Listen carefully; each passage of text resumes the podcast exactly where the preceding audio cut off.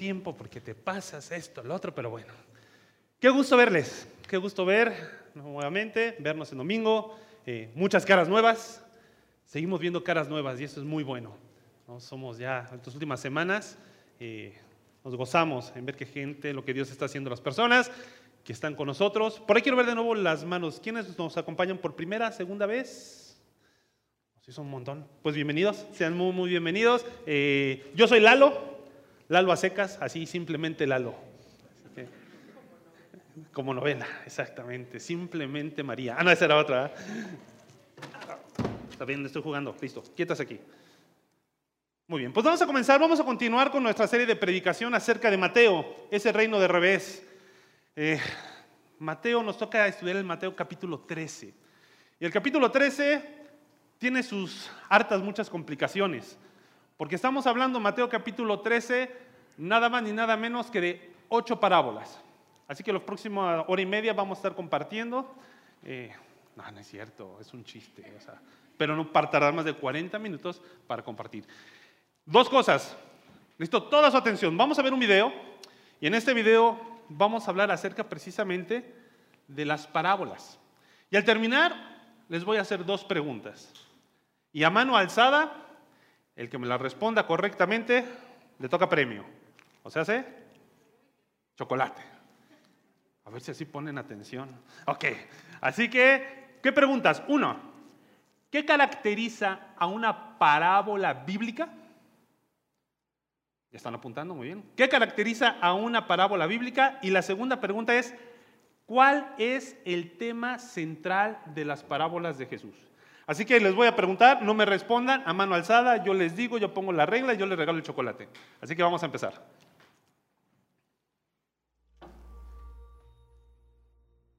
Jesús de Nazaret fue un maestro excepcional, y algunas de sus enseñanzas más conocidas fueron dichas por medio de historias cortas llamadas parábolas. Sí, como que el reino de los cielos es semejante a un mercader que está buscando perlas. Y cuando encuentra la mejor de las perlas, lo vende todo para poder comprarla. Debió ser una perla increíble. O que el reino de Dios es como una pequeña semilla de mostaza que un agricultor plantó en un jardín, que creció y se convirtió en un árbol gigante y aves vinieron a posarse en sus ramas. Qué hermosa imagen. Pero, ¿qué significa? Exacto, las parábolas de Jesús no dejan todo claro. Más bien, él quería estimular la imaginación e invitar a la gente a ver desde una perspectiva diferente lo que Dios estaba haciendo en el mundo. Entonces, hablemos de las parábolas de Jesús. A lo largo de la historia, muchos maestros han usado historias para enseñar a los estudiantes sobre moralidad, religión, filosofía. Pero Jesús no usó sus parábolas para enseñar conceptos religiosos abstractos o ideas morales. Él dijo que sus parábolas trataban acerca de sí mismo y de su misión. Su misión, que consistía en anunciar que el reino de Dios estaba llegando a la tierra tal como existe en el cielo. Exacto. Así que en los días de Jesús, los israelitas estaban bajo el dominio del imperio romano. Pero sus escrituras prometían que un día Dios vendría como rey a gobernar a su pueblo. Por eso muchos israelitas querían rebelarse en contra de Roma y luchar por su libertad. Y para muchos, esto era el reino de Dios. Exacto, pero Jesús era un profeta errante y pobre que anduvo sanando a los enfermos e invitando a la gente a seguirle. Y él dijo que esta era la llegada del reino de Dios. Y eso no satisfizo la expectativa de la gente. Exacto. Así que Jesús usó algunas parábolas para ayudar a la gente a imaginarse cómo este pequeño movimiento significaba la llegada del reino de Dios. Oh, sí, como la parábola de que el reino de Dios es como levadura escondida en una masa de harina y que no puedes ver su influencia, pero lo cambia todo. Jesús también contó parábolas acerca de cómo los valores del reino de Dios eran totalmente diferentes, sobre cómo las personas menos importantes para el mundo son en realidad las más importantes para Dios, en especial aquellos que son pobres y de baja condición. Sí, como la parábola del hacendado que contrató jornaleros durante todo el día. En la mañana, más tarde en el día y aún hasta el final del día. Y cuando fue el momento de pagarles a todos, les pagó la misma cantidad. Cierto, Jesús les estaba mostrando cómo el dinero y el nivel social son irrelevantes para Dios, quien ofrece su generosa misericordia a todo el mundo. Ahora, no todas las parábolas tienen finales felices, algunas son muy intensas. Sí, Jesús continuó la tradición de los profetas de Israel, quienes también contaron parábolas que criticaron a los líderes de Israel porque ellos confundieron el reino de Dios con los suyos. Jesús advirtió a los líderes de su tiempo que si no aceptaban esta oferta del reino de Dios, destrucción es lo que les esperaba. Sí, como la parábola del hacendado que levantó este hermoso viñedo a la espera de que dé fruto. Sí, Jesús sacó esta parábola del profeta Isaías, pero le hizo sus adaptaciones. Exacto. Así que el hacendado designa labradores que se encarguen de su viñedo y a la hora de la cosecha envía a sus siervos a buscar el fruto. Pero esos labradores matan a los siervos. Así que el hacendado envía a su propio hijo para que confronte a los labradores, pero a él también lo matan. Así que Jesús le pregunta a las personas a su alrededor, ¿qué creen ustedes que debería hacer el dueño de la viña? Oh, ¿él va a castigar a esos labradores y contratar a otros nuevos? Jesús sabía que si Israel continuaba por su actual camino, serían destruidos por Roma. Así que en parábolas como estas, Él está forzando a la gente a tomar una decisión sobre su oferta del reino de Dios. Y ahora las personas van a rechazarlo, ignorarlo o confiar en Él y seguirlo. Pero si este mensaje del reino de Dios es tan importante, ¿por qué esconderlo en parábolas? ¿Por qué no dejarlo más claro? Bueno, a través de acertijos y parábolas, Jesús podía decir cosas muy atrevidas que revelaban la verdad para aquellos que fueran de mente abierta. Para aquellos que tuvieran oídos para oír, podían ponderarlas y entenderlas con mayor profundidad. Pero las parábolas también escondían su mensaje de aquellos que estaban en su contra, de manera que él pudiera ganar más tiempo. ¿Ganar más tiempo? ¿Para qué? Pues Jesús estaba preparando a sus seguidores más cercanos para la sorpresa más grande de todas. Jesús comunicó que el Dios de Israel estaba llegando para reinar sobre su pueblo, pero no a través de la coerción o la violencia, sino a través del amor sacrificial, al igual que Él iba a morir por los pecados de ellos. Pero su muerte no sería el final. Exacto. Él dijo que su muerte sería como una pequeña semilla sembrada en la tierra, que luego crecería y produciría una cosecha con muchas otras semillas. Así que estas parábolas explicaban quién era Jesús y cuál era su plan. Y los autores del Evangelio han preservado estas parábolas para que cada generación de seguidores de Jesús puedan leerlas y ponderarlas. Y puedan imaginar cómo el reino de Dios sigue operando aún hoy en día. Exacto. Estas antiguas parábolas están llenas de sorpresas y desafíos. Son como un almacén lleno de tesoros, algunos nuevos y otros viejos. Y todo está ahí, esperando ser descubierto. Muy bien. ¿Listos? ¿Interesante? ¿Sí? ¿Dinámico? ¿Práctico? Ok. Preguntas, entonces. Y así a mano alzada.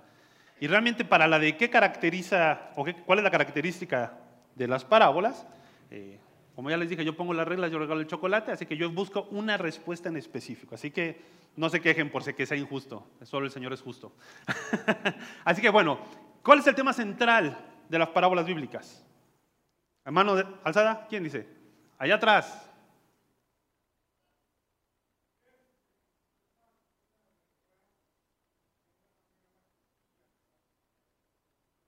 ¿Sí? Eh, sirven para expresar una verdad de una manera más sencilla. Parte, parte, pero no siempre. Y ahorita vamos a ir viendo. ¿Quién más? ¿Quién más por acá?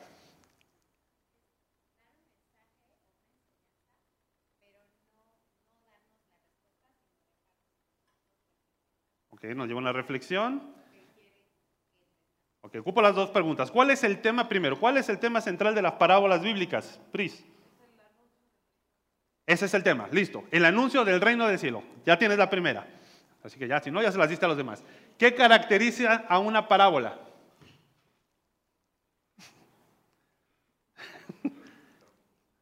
Volado, apunta, se nos acaba el tiempo, se va, tres. una característica, mi hermano.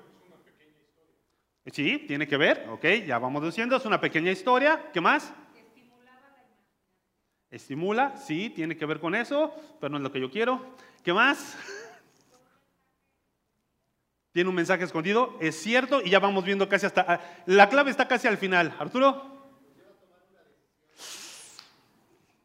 Lo siento, pero mi amigo, ¿blanco o negro? Racista. No, no es cierto, nada. Eso lo vamos a cortar. Muy bien. ¿Qué son las parábolas? No se preocupen, tenemos todavía una pregunta más. Así que, ¿qué es una parábola? Efectivamente, son, es un mensaje, es una historia corta, extraída, dice ahí la definición dentro de, una, tú la googleas, entonces una parábola es una, es una historia extraída de la vida cotidiana para transmitir una verdad moral o religiosa. Preguntábamos, ¿no? ¿Cuál es el tema central? Exactamente, tiene que ver con el reino de Dios. Dentro de estas ocho parábolas que vienen en Mateo capítulo 13, son comparativas. ¿Y cómo comienzan? Con el reino de Dios es como, y ahí vienen las historias, ¿no? Abreviadas y van compartiendo. Entonces, ¿qué caracteriza a una parábola? Tiene que ver, sí, con todo esto que hablamos, pero sobre todo lo que compartía Arturo. Nos demanda una respuesta, nos demanda a que lleguemos a una, a que tomemos una decisión. Ahora bien, si escuchas la, parábola, la palabra parábola así de bote pronto, imagínate que empezamos ahorita de cero, no les he dicho nada, ¿qué te viene a la mente? Parábola. Lo primero, ¿qué es? Historia, ¿qué más?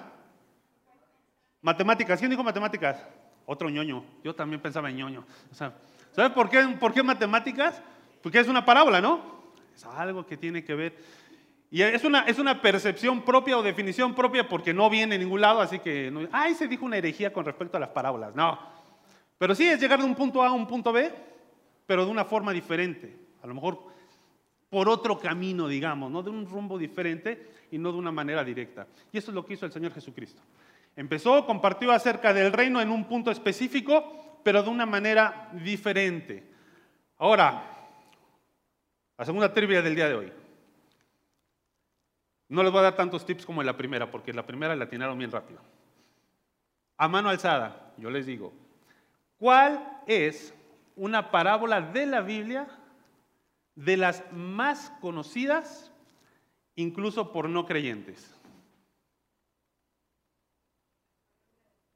La parábola del sembrador. No creo que los no creyentes la conozcan, pero es buena. ¿Cuál? El hijo pródigo. El hijo pródigo. ¿Cuál es otra? Así de las más conocidas por no, ya no hay chocolate, ¿eh? pero por no creyentes, ¿sabes cuál es? Ah, puede sonar, sí, sí, pero yo creo que va más hacia el buen samaritano. El buen samaritano, tú le preguntas a alguien, mucha gente la sabe, la conoce, no sabe ni que viene la Biblia, pero te pueden explicar hasta de qué se trata. ¿Qué hablamos entonces acá? El hijo pródigo. ¿Por qué tomo como ejemplo el hijo pródigo? Lucas capítulo 15 es una eh, parábola tradicionalmente muy conocida, muy alegorizada. Este, por ella le dije a Marcelo hace rato que quien le toque predicar eh, Lucas capítulo 15, creo que lo va a tener que predicar completo. ¿Por qué? Porque muchas veces cuando... ¿Has escuchado predicaciones del hijo pródigo? Se habla acerca de que por qué se va, que pidió la herencia, que cómo se la gasta, y se van buscando puntos aludiendo a las características de esta parábola. Y si bien sí tiene o podemos extraer enseñanzas, el problema es cuando se va desvirtuando eh, la esencia de una parábola. Cuando tú lees, eh, la próxima vez que vayas por Lucas y llegues al capítulo 15, para entender la parábola del hijo pródigo tienes que entender todo el capítulo completo. Y no empieza con el hijo pródigo. Empieza con la oveja perdida. ¿Se acuerdan de esa parábola? De aquella que se va y que hay más gozo en el cielo por esa que se encuentra que por las 99. Tenemos inmediatamente la parábola de la moneda perdida, ¿no? al cual, la cual la mujer que la encuentra hace gran, hay gran gozo por haberla hallado. Y como broche de oro, en este conjunto de tres parábolas, cierra con el hijo pródigo. Y con una enseñanza brutal que tiene que ver con las tres, viene hilada perfectamente, hablando de qué? De aquello que se pierde y se halla, ¿no? O sea, es clave. ¿Cuál o quién es el protagonista de la parábola del hijo pródigo. ¿Quién? El hijo pródigo. El hijo pródigo, ¿no? Podemos ver. Ahora bien, entender las parábolas tiene que ver mucho, y es bien importante esto, ¿a quién se les dice las parábolas? Eh, su contexto es bien importante para comprender el sentido de las mismas.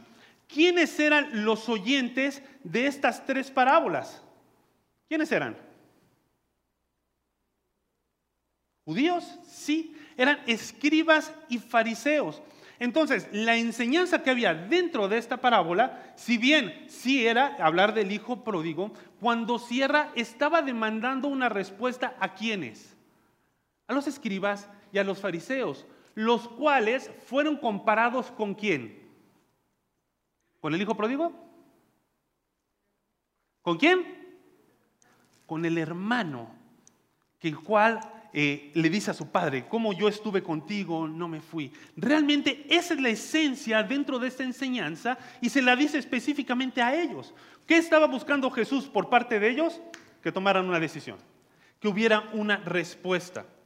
Por eso es lo que caracteriza a estas parábolas bíblicas. Más allá de la definición, busca una respuesta de sus oyentes. El tema que sigue, o lo que tiene que ver, es el tema del reino de Dios. Si leemos Mateo capítulo 13, vamos a ver parábolas y vamos a ver el reino de Dios. Eh, si lo resumimos o en términos generales, el reino de, Dios eh, se, se define como el dominio o gobierno divino donde Dios ejerce su autoridad y su voluntad es cumplida de manera completa y perfecta. Esto se refiere, dice, a la soberanía espiritual de Dios en los corazones y vidas de las personas. Jesús enseñó que el reino de Dios está presente y disponible para aquellos que aceptan su mensaje, dice, y se someten a la voluntad de Dios. Jesús en sí mismo cumplió el Evangelio. Él era el reino de Dios. Con él comienza todo lo que tiene que ver precisamente con el reino de Dios y cuando se los está exponiendo ahí en Mateo capítulo 13. Así que entendiendo el contexto, entendiendo lo que son las parábolas, entendiendo lo que tiene que ver este tema principal, no me queda más que compartirles la esencia de la predicación del día de hoy. Hoy quiero hablarte acerca del reino de Dios. Y si te estoy hablando que una parábola requiere o demanda una respuesta, simplemente queda esto. El reino de Dios siempre demanda una respuesta. Siempre demanda respuesta. Cuando vemos, platicamos, escuchamos, tiene que ver con ello. Dios espera una respuesta de nuestra parte. Y Dios esperaba una respuesta en aquel momento. Entonces aquí, entendiendo esto, es importante que entendamos los tres siguientes conceptos referente al reino de Dios con respecto, con respecto a nuestra respuesta. ¿Y qué tiene que ver con el reino de Dios? Vamos a hablar de que el reino de Dios es, en primer lugar, ¿cómo? Relevante. Segundo lugar, el reino de Dios, ¿qué dice que es? Vigente. Y el tercero, el reino de Dios es. Vamos a repetir. ¿El reino de Dios cómo es en el primero? El segundo, el reino de Dios es. Y el tercero, el reino de Dios, ¿cómo es? Trascendente. Hablemos del tema de la relevancia. ¿Qué es relevante? Eh, viene de la idea del relieve. ¿no? ¿Qué es algo con relieve? Algo que resalta, algo que sobresale. Es algo que por sus características propias es diferente a algo más. Cuando vemos el significado de relieve tiene que ver con eso. Debido a su significado o importancia es lo que lo hace diferente. Tiene ese relieve. Ahora, ¿por qué el reino de Dios es revelante? ¿Es relevante? Revelante, me lengua la traba. En primer lugar, ¿por quién es el que lo anuncia? Con eso podría acabar la predicación, nos vamos y listo. ¿Quién es el que anuncia el reino de Dios? Jesús. ¿Y quién es Jesús? Es Dios. Con eso. Es tan, tan relevante porque la misma persona de Dios viene y anuncia y nos anuncia su reino. Y vamos a ir viendo específicamente qué es el reino de Dios, porque hay muchos conceptos, ideas, posturas con respecto al reino de Dios, y muchas veces queda en la mente como aquel momento lejano en el que el Señor vendrá de nuevo, reinará en la tierra, y ahí es donde comienza el reino de Dios. ¿Sabes algo? Pon atención, porque no es ahí. No es ahí. El tema de la relevancia es Dios mismo, el Hijo, viniéndonos a revelar estos misterios que habla dentro de las parábolas porque era un periodo que no estaba contemplado en el Antiguo Testamento. El título de la predicación de ahora tiene que ver con esto, los misterios del reino. Eventos o situaciones que no se habían dado, que no se conocían y que fueron tan sorprendentes para los oyentes en aquel momento como para ti cuando conociste de Cristo. En segundo lugar, es relevante por el contenido que anuncia, por lo que comparte. Acompáñame, vamos a comenzar a leer el, desde el versículo 1 del capítulo 13. Dice la escritura, ese mismo día salió Jesús de la casa y se sentó a la orilla del mar y se congregaron junto a él grandes multitudes, por lo que subió a una barca y se sentó. Y toda la multitud estaba de pie en la playa y les habló muchas cosas en parábolas diciendo, el sembrador salió a sembrar y, eh, eh, al sembrar, perdón, parte de la semilla cayó junto al camino y vinieron las aves y se, y se la comieron. Otra parte cayó en pedregales donde no tenía mucha tierra y enseguida brotó porque no tenía profundidad de tierra. Pero cuando salió el sol se quemó y porque no tenía raíz se secó. Otra parte cayó entre espinos y los espinos crecieron y la ahogaron. Y otra parte cayó en tierra buena y dio fruto. Algunas semillas a ciento por uno, otras a sesenta y otras a treinta. El que tiene oídos, que oiga. Y acercándose los discípulos dijeron a Jesús, ¿por qué les hablas en parábolas?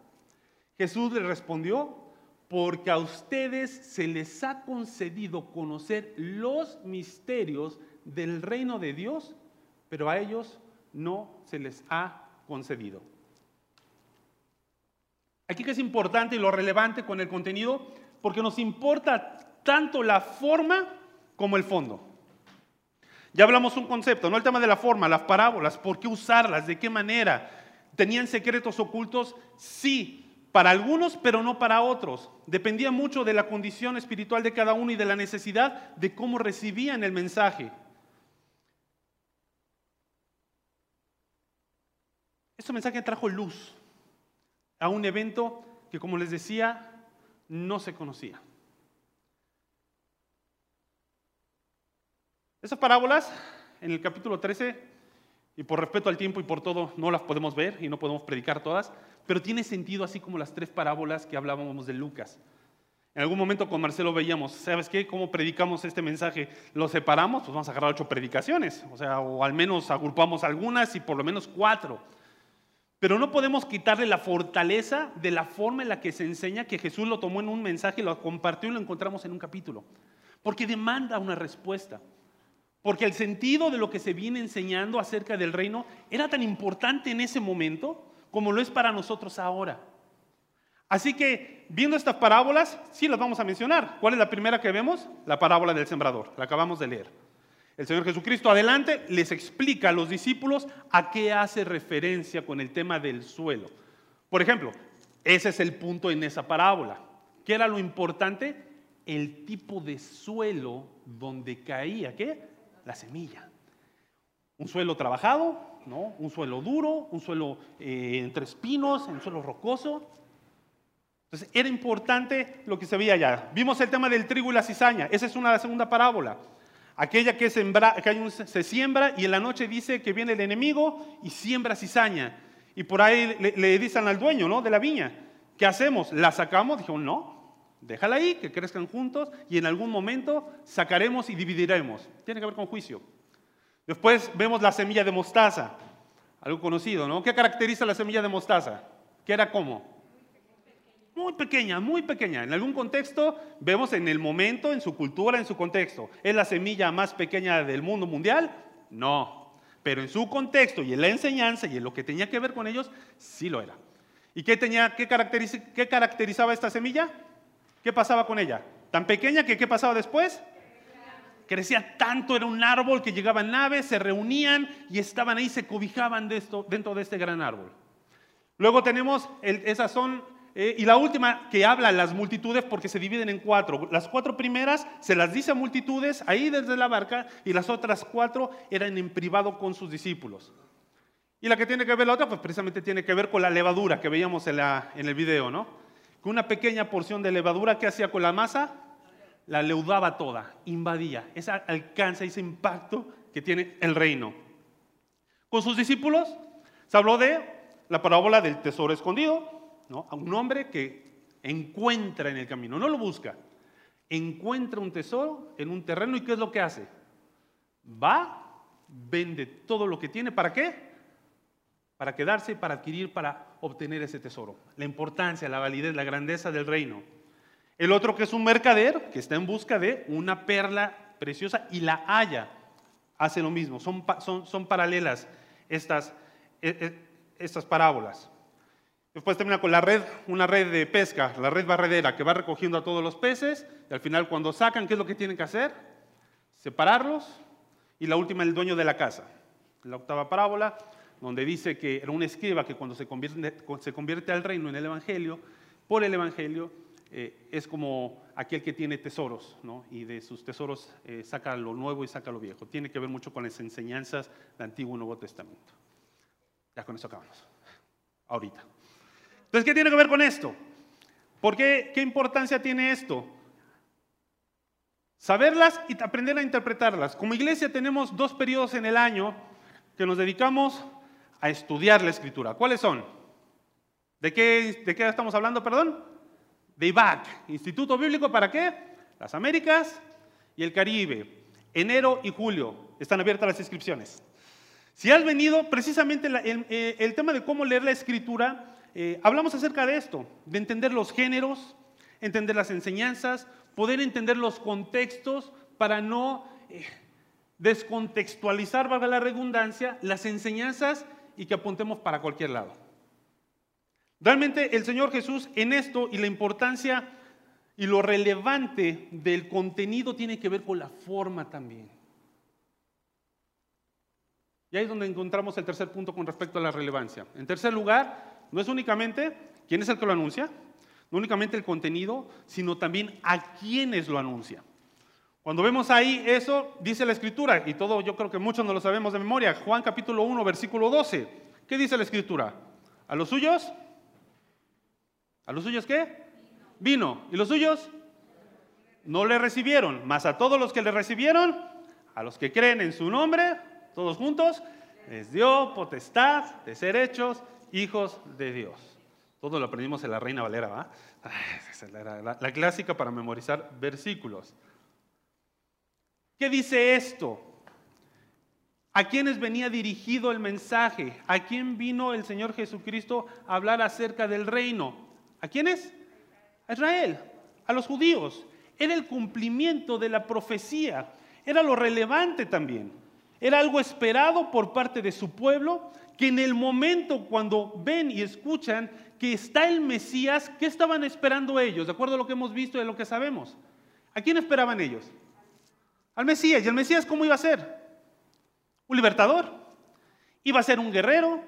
Ellos tenían en su concepto a alguien que venía a liberarlos ¿no? de Roma, de ese poder, y venía a reinar por siempre.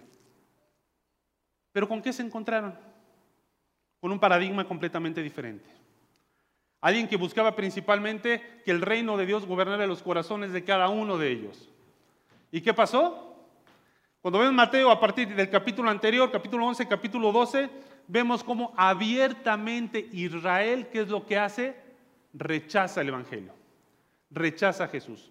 Eso abre este periodo que conocemos como el reino de Dios, el reino.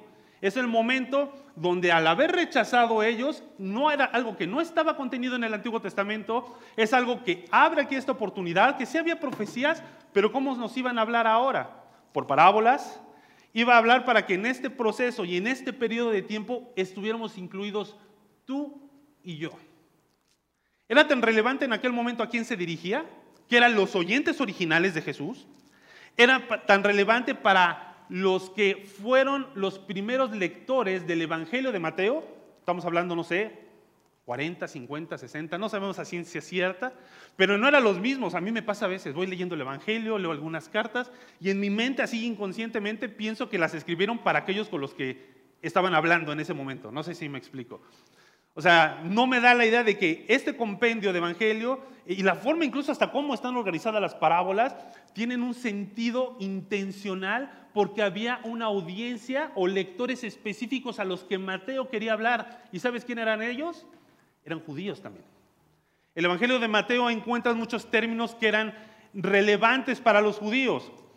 Les platicaba hace rato, es como cuando cuentas un chiste que tiene un chiste, ¿no? Empiezas a platicar, lo compartes. Tiene que haber referencias, tiene que haber cosas que a las personas les sean conocidas. Como si empiezo a contarles el chiste de algún pastor, pues de Marcelo y como que ya todos van a agarrar y ah, van a pasar a poner atención. Hay referencias. Entonces, ¿qué tiene algo de chistoso? De que sabes que se viene algo o viene un cambio dramático y ya te causa gracia. ¿Qué pasa si un chiste te lo tengo que explicar? Pues no tiene chiste. O sea, no fue chistoso. En las parábolas también la enseñanza es así. Para ellos, en el contexto en lo que se hablaba, era realmente conocido lo que se iba enseñando, la manera y la forma en la que se venía enseñando. Así que ellos conocían, había, referencia hacia ellos, hacia el pueblo de Israel, y podemos ver cómo precisamente por ese rechazo que dieron a Jesús, se abre este periodo del reino de Dios, que no es un momento en el futuro cuando el Señor va a venir a reinar eh, en la tierra físicamente. ¿Va a ser parte del reino? Sí, pero no hace referencia a eso al reino de Dios. ¿Sabes a qué hace referencia? A lo que tú y yo estamos haciendo el día de hoy, hacer iglesia. Eso es el reino de Dios. Y ahorita vamos a hablar de esa parte final. ¿Qué pasó ahí con entonces con este ejemplo? A Pablo le pasó lo mismo que a Jesús. Es un eco de lo que Jesús venía haciendo, compartiendo el reino, siendo rechazado y al apóstol Pablo en su primer viaje misionero, encontramos ahí en Hechos capítulo 13, versículo 46. Dice, entonces Pablo y Bernabé hablaron con valor y dijeron, era necesario que la palabra de Dios les fuera predicada primeramente a ustedes, pero ya que la rechazan, ya que la rechazan y no se juzgan dignos de la vida eterna, así que ahora nos volvemos a quienes? A los gentiles. Ellos estaban buscando, en cierta forma, ese reinado terrenal que pudiera suplir, que pudiera cambiar su situación. Era lo que estaba esperando el, pueblo judío. Pero el contraste de lo que encontraron con un corazón endurecido eh, fue haber tenido a Dios enfrente de sus narices y no haberlo visto. Y ojo, no seamos tan duros con ellos, porque creo que nos pasa también a nosotros. ¿Qué caracterizaba en esta parábola del sembrador? ¿Qué era la diferencia? Vimos que era el suelo. Y creo que si vemos el suelo, pues no nos vamos a dedicar como cuando hay un billete falso y quieres ver cómo identificas un billete falso, ¿no? Te pones a investigar todas las características del mundo sobre los billetes falsos no. ¿Qué es lo que tienes que hacer? Saber todas las características claves que tiene un billete que verdadero. Esa enseñanza, esa búsqueda, esa profundidad es lo que tiene que ver. Entonces, esa preparación que se necesita eh, con el tema del suelo, pues vamos a analizar el suelo donde, no todos los suelos donde no, no creció la semilla, ¿dónde está el suelo que fue fértil, que trajo fruto? ¿Y qué caracterizaba esto? Pues tendría que ver una yo creo que no soy jardinero ni le sé mucho, pero tenía que ver la composición del suelo, ¿no? Definitivamente, cómo estaba compuesto. Por lo que vimos y nos dan pistas de entre dónde creció, tenía que ver con qué? Con su entorno. Si había piedras, si había espinos, ¿no? ¿Y qué era lo otro? Tenía que ver con su preparación. ¿Qué es lo que hace un campesino? Eso sí lo sé antes de sembrar. ¿Qué tienen que hacer? Preparar la tierra, arar la tierra. Eso debe causar eco en nosotros. ¿Cómo estamos preparando? ¿Cómo estamos permitiendo que el Espíritu Santo obre en nosotros para que podamos crecer y dar fruto? Tenemos que enfocarnos en el suelo. El reino de Dios es relevante porque todavía tenemos acceso y está disponible, pero siempre nos demanda una respuesta. Aparte de ser relevante el reino de Dios, vimos que el reino de Dios, ¿qué? está como vigente. Importante. El reino de Dios está vigente y está el concepto teológico en el cual asumimos como postura. ¿Quién ha pasado por fundamentos aquí? ¿Y qué vemos en fundamentos con respecto a las posturas? ¿Qué hay qué? Principios. ¿Qué más? Posturas y preferencias, sin miedo. Hay preferencias, entendemos algo. Y una postura que entendemos porque honestamente no, no queremos caer en el mismo problema que cayeron los judíos, de que pensaron que las cosas iban a ser de tal forma y no fueron. Algo que no conocemos, creemos, es una postura que tomamos, pero no es un principio bíblico que asimamos. Así va a suceder. No lo sabemos. Pero creemos en esta postura teológica de que el reino de Dios está vigente ya, porque si hay elementos, y eso sí puede ser un principio, porque lo comienza Cristo Mateo capítulo 4, es el reino que está vigente ya pero todavía no. ¿Sí entendemos ahí?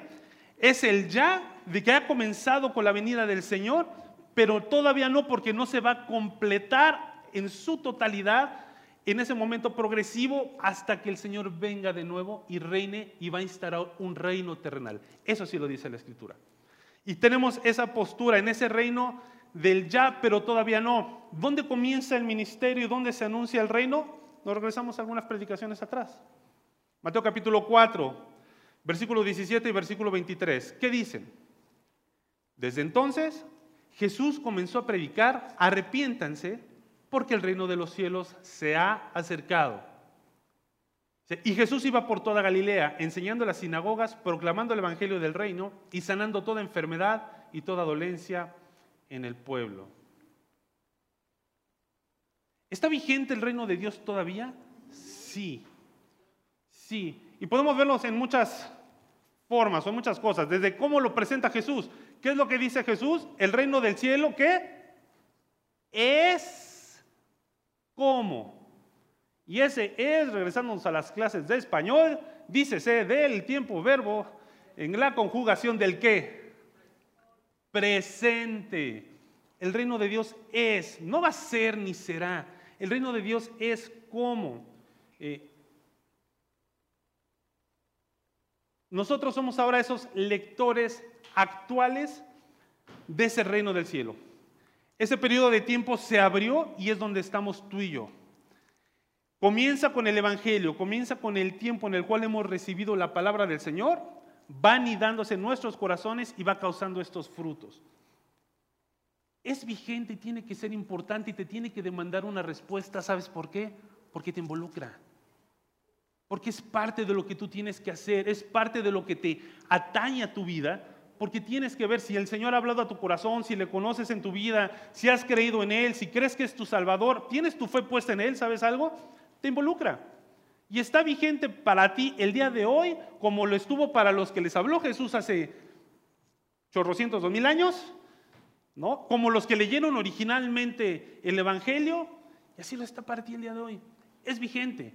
No es algo fuera de moda. No es algo que pasa. Y es algo que tiene que causar ese impacto, principalmente en tu vida, para que puedas mostrarlo a los demás. Lo he compartido antes. El reino de Dios y estos eventos tienen que causar una convicción en tu vida. ¿Y sabes qué es una convicción? Es aquello que crees de tal manera que convences a otros. Eso es una convicción. La manera en la que lo vives, en que lo crees y que lo expresas para que otros puedan tener el conocimiento del Señor. Así que entendemos esta relevancia, ¿sí?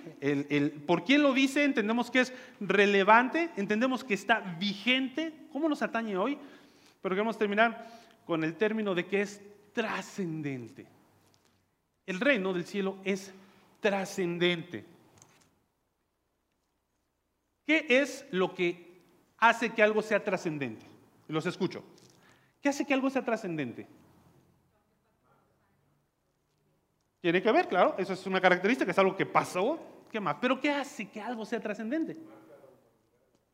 Marca la humanidad, marca la gente. ¿Qué otro concepto te puede dar? Trascendencia, creo que es muy amplio que sea verdadero, memorable, y miren, ¿eh? Importante. Y aquí es donde yo tengo que darle crédito no a Google. Y les prometo que mi predicación no la saqué de Google ni de lo que les voy a decir, pero necesito darle crédito a esta parte. Es una herencia. Si ya no le preguntas a Google, actualmente a quién le preguntas? ¿A quién? Por ahí lo escuché. ¿A quién? Al chat GPT. ¿Quién sabe? ¿Quién conoce el chat GPT? Bueno, ya no es Google ahora. Hay una empresa que se llama OpenAI, AI, en la cual tú bajas y tú le haces una pregunta y recopila de toda la web información, te puede hacer toda una predicación, te puede hacer exámenes. Actualmente en algunos países están buscando la manera de volver al lápiz y al papel porque ha logrado pasar eh, exámenes de, abogacía, de abogados, de la barra de abogados en México, en Estados Unidos, con una calidad que nada más dime, a ver, ¿cuál es el examen tal? Y te da respuesta. Les prometo, mi predicación la hice yo, me tomé el tiempo, estudié, pero esto me encantó cuando le pregunté, ¿qué es algo trascendente? Y así como de muchos podemos ir tomando conceptos, nos los agrupa de una manera. Algo trascendente es algo primero que tiene profundidad y significado. ¿El reino de Dios eh, tiene profundidad y significado? Eternos, ¿no? Y lo que vale, lo que lleva. Ahora, dice que también tiene un impacto emocional. ¿Qué dicen? ¿Sí? ¿El Evangelio tiene un impacto emocional? Somos integrales, ¿no? A veces tratamos de separar, no, es que eso es muy emocional, tenemos que ser más espiritual, o sea, bueno, no sé, más intelectual y no emocional. El caso es que esa agua ya se cayó. Ok, es trascendente en eso, tiene profundidad, es, es, es, es impactante. Habla acerca de lo trascendente con respecto a innovación y originalidad. ¿El Evangelio es innovador? ¿Es original? ¿Sí? ¿Sí cuaja? De modo que alguno está en Cristo que dice, entonces es innovador. Tiene una relevancia cultural y social. ¿Tuvo relevancia el Señor Jesús en su cultura? ¿Tiene relevancia el día de hoy? Y seguimos hablando, el caso ahora de las cosas nuevas que, híjole, ya somos ahora más antisociales nosotros, porque no cuadramos con las tendencias, las filosofías, somos retrógadas, etcétera, etcétera, etcétera. Otra cosa de la trascendencia, habla de la durabilidad. ¿Qué dicen? ¿Sí va a durar el Evangelio? ¿Hasta cuándo? Dice acerca de la universalidad. universalidad. ¿Es universal? Ok, ya vamos, ya está. Contribución positiva, cambios de paradigma, longevidad de la memoria colectiva, por ahí nos decían, es algo trascendente porque está en la memoria de todos nosotros y deja un legado duradero. Dice un escritor, las ocho, las ocho parábolas del capítulo 13 llamados por nuestro Señor los misterios del reino de los cielos, juntas describen el resultado de la presencia del Evangelio en el mundo durante la época actual. Es decir, el tiempo de la siembra que comenzó con el ministerio personal de nuestro Señor y terminará con la cosecha. El resultado es la mezcla de cizaña y trigo, pescado bueno y malo, en la esfera de la profesión cristiana, que es la cristiandad.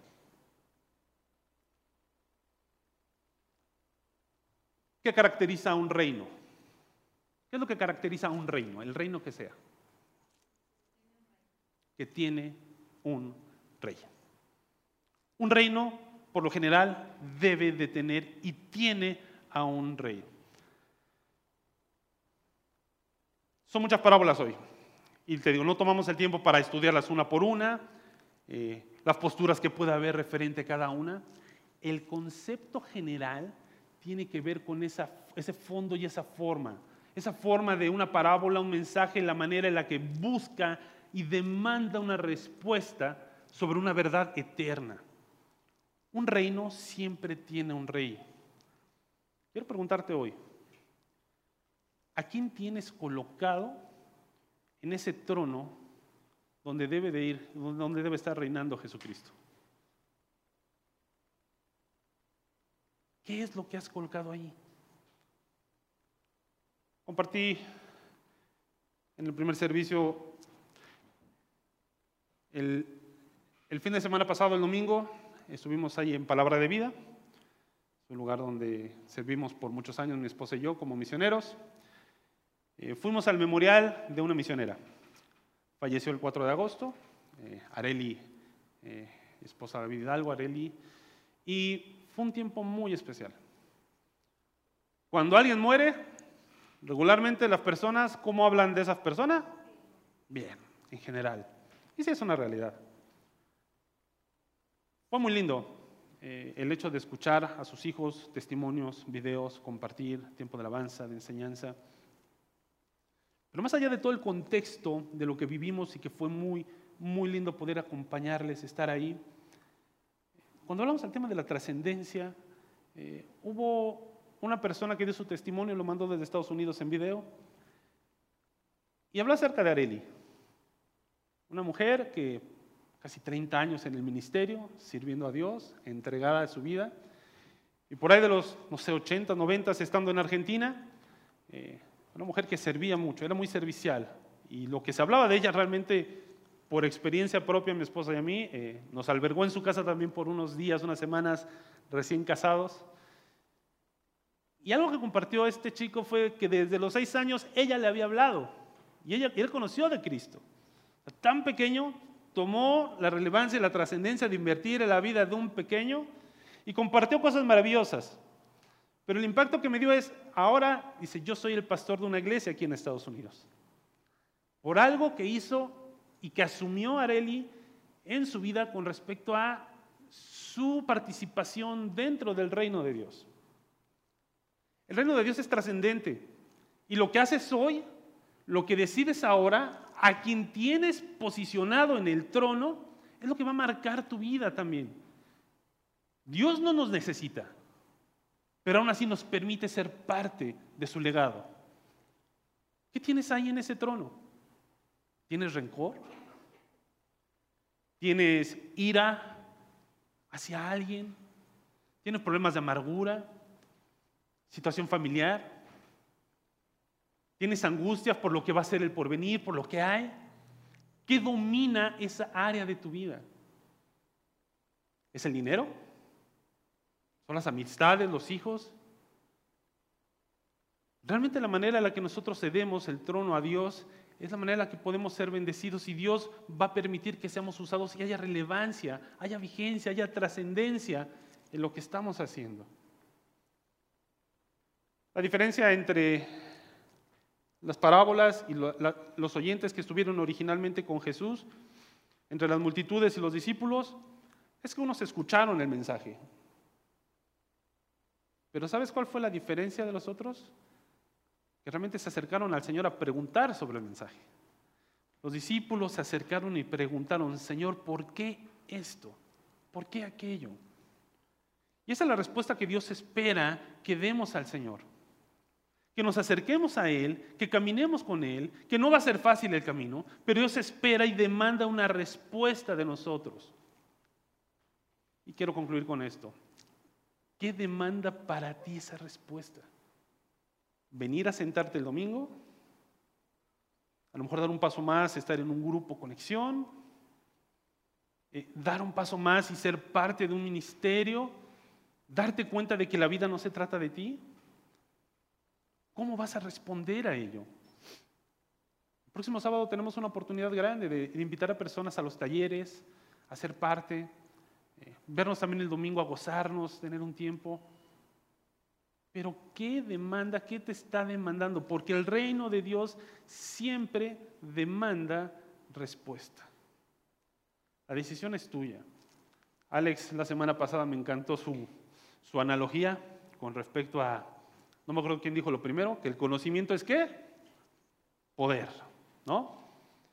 Y por si me acuerdo del otro, del tío Ben, que decía el tío Ben de Spider-Man, que todo poder conlleva qué? Una responsabilidad.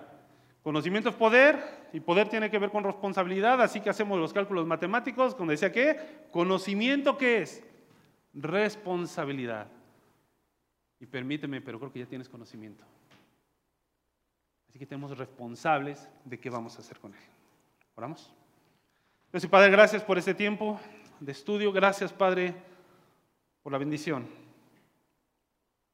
de poder tener tu palabra, poder conocer tu voluntad, poder saber, Dios, que el anhelo de tu corazón es que podemos darte la honra y la gloria, que podamos también gozarnos en ello. Padre, sabemos que Tú esperas siempre de nosotros caminemos de acuerdo a tu voluntad. Ayúdanos a entender y ayúdanos a responder hacia tus anhelos, hacia lo que esperas. Sabemos que nunca seremos decepcionados ni abandonados por ti. Te amamos, Señor. Agradecemos por todo. En nombre de Cristo Jesús. Amén.